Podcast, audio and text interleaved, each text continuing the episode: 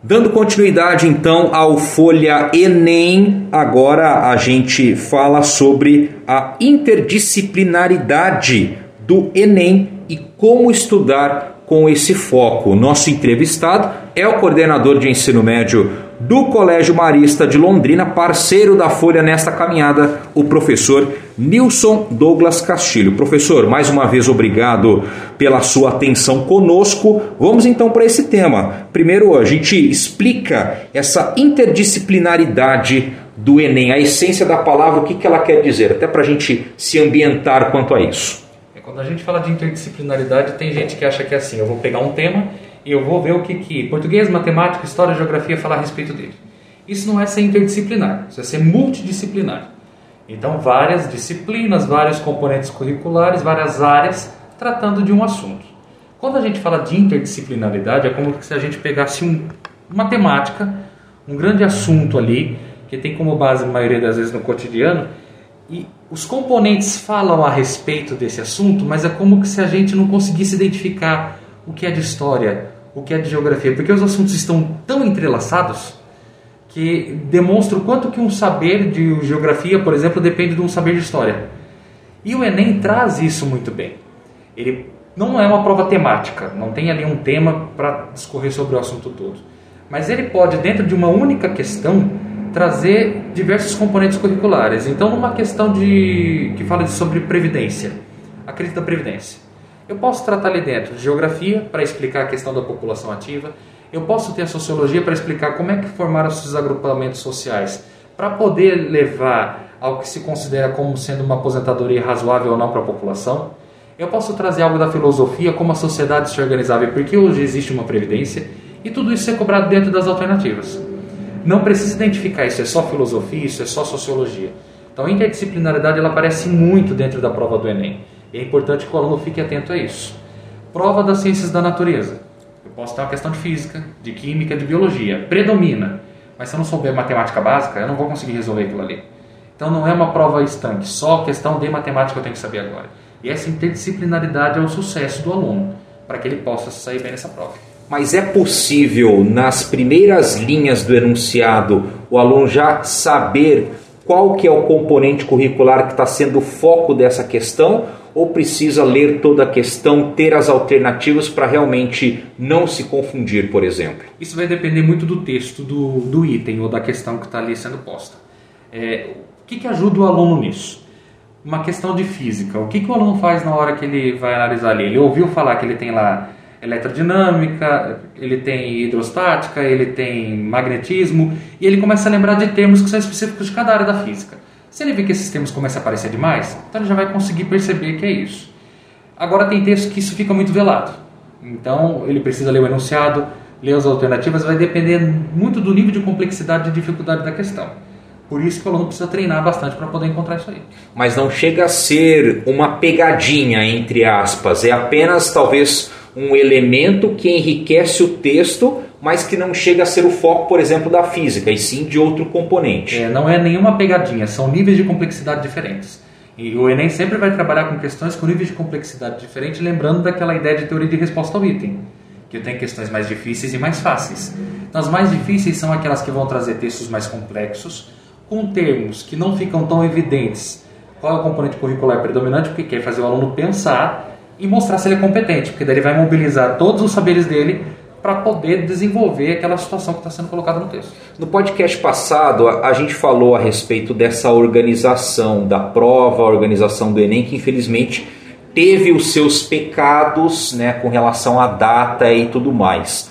Vendo o lado positivo da coisa, o copo, a metade do copo cheia, é uma virtude da prova elaborar questões com essa essência, dessa interdisciplinaridade? Eles são bons nisso? Sim, a parte metodológica ali da prova, a parte pedagógica, que eles querem aplicar um método de avaliação, é realmente muito válido e muito importante.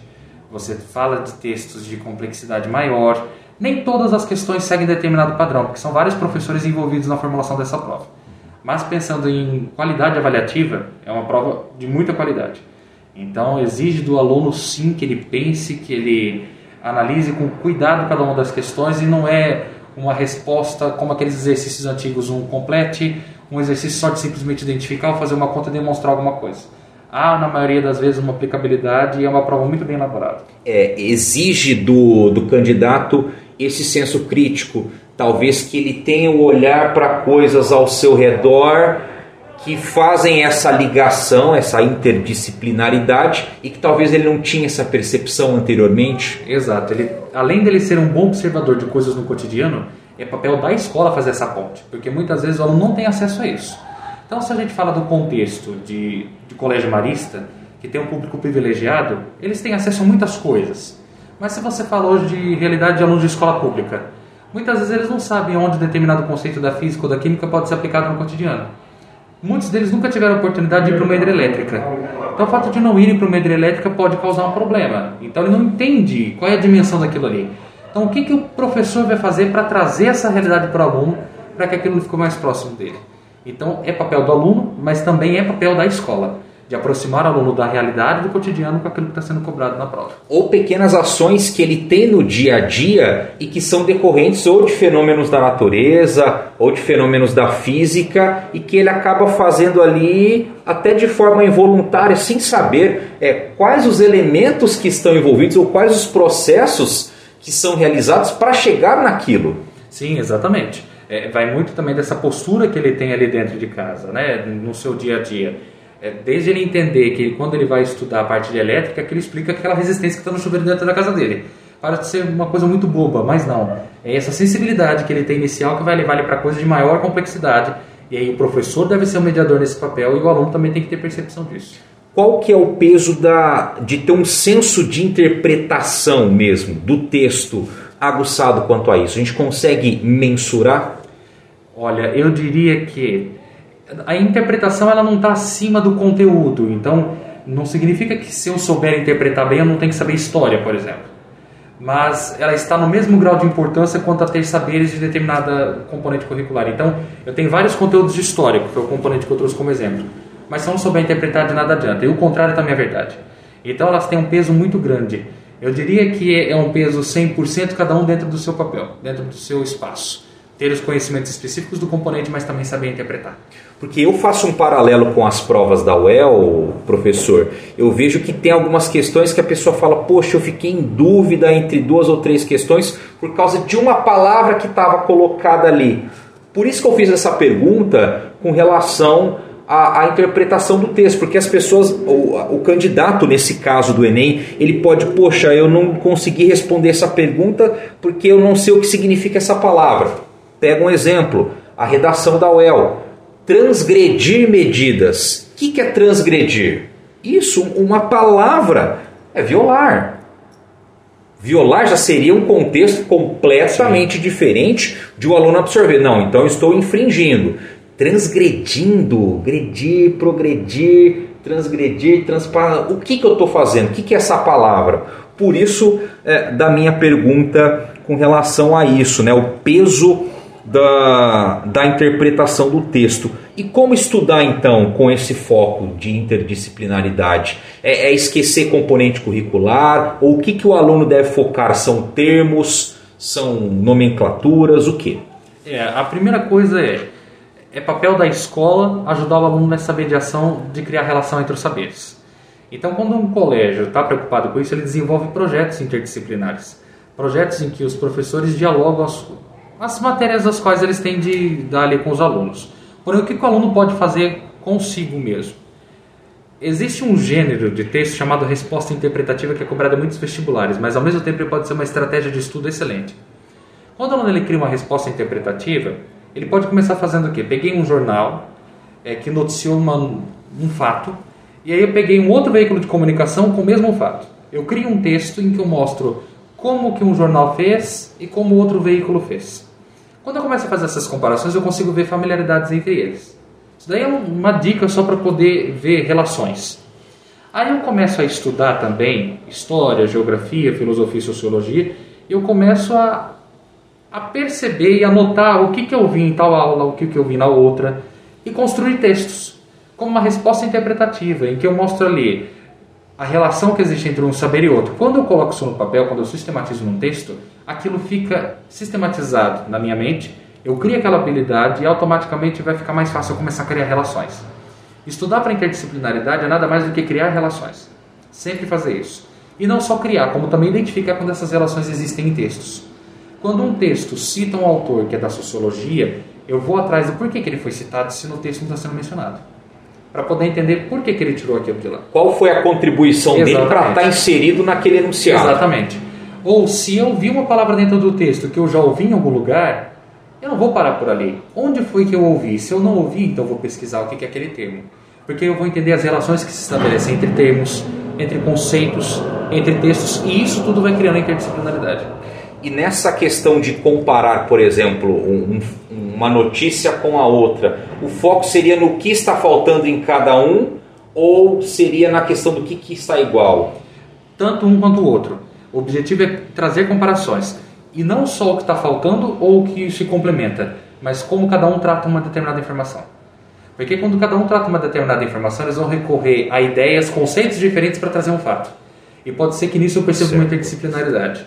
O jornalista pode pegar dentro de um documentário, dentro de uma reportagem, determinada fonte, determinado conteúdo, determinado saber, que outro jornalista recorreu a uma outra fonte que não necessariamente é ruim ou que não tenha embasamento acadêmico. É da forma com que ele está tendendo a Exato. trabalhar com aquela informação. Exato. Eu não quero falar o termo parcialidade porque, uhum. se, porque pode gerar uma discussão que é desnecessária, Sim, claro. mas somente os meus elementos, o meu Isso. saber que é colocado daquilo Exatamente. lá. Se eu falo que os casos de Covid é, numa semana estavam em 2, depois passaram para 4, coloco em numeral e você coloca que aumentou 100%, não está errado, né? Nós dois, é nós demos a informação, nós só tivemos saberes diferentes para dar um, um, mesmo tipo de elemento e, informativo. E é claro que também isso aí revela muito a respeito de quem escreveu. Então revela posicionamento, revela ideologia, acontece isso também dentro das áreas do conhecimento. Então quando eu escuto dentro de um texto falando a respeito, como você colocou agora, aumentou em 100%. Poxa, 100%? Exato. Mas foi de 2 para 4. Está errado? Não. De forma alguma. Geralmente quer causar um impacto é, é próprio de um, um, jornal ou de uma fonte, um veículo de comunicação que quer causar maior impacto no seu leitor. Então, que tipo de fonte que ele vai recorrer? Que tipo de ideia que ele vai recorrer para noticiar aquilo ali? Aí, dentro de sala de aula, como é que o professor trata aquele assunto? Será que ele mencionou algo que outro professor também já falou lá atrás? Então, esse diálogo entre discursos é muito importante, seja no jornalismo, dentro de sala de aula, em qualquer matéria que você lê. Em suma, estudar para interdisciplinaridade, cientificamente falando, é estudar discursos que é o modo como se diz algo, não necessariamente o que se diz. Então a interdisciplinaridade ela pode ser muito bem subsidiada por essa ideia de estudo do discurso. Pode ser o tratamento de vários assuntos, lembrando que não fica uma coisa estanque na caixinha. Não é multidisciplinar, é interdisciplinar, é o diálogo entre disciplinas. Considerações finais, professor. Eu acho que nesse sentido vale a pena frisar que a interdisciplinaridade, a base dela é de uma boa leitura de quem tem repertório. Então vale a pena esse aluno ler bastante, não ler só para adquirir informação, mas ler para estabelecer relações e identificá-las sempre. Essa é a base de um bom aluno que identifica interdisciplinaridade. Ela vai ser facilmente aplicável nas provas de múltipla escolha, bem como na redação, porque aí nas provas de múltipla escolha ele identifica e na redação ele cria e mostra que ele entendeu isso. Então é importantíssima a interdisciplinaridade, o aluno estar atento a isso em sala de aula, bem como no seu dia a dia.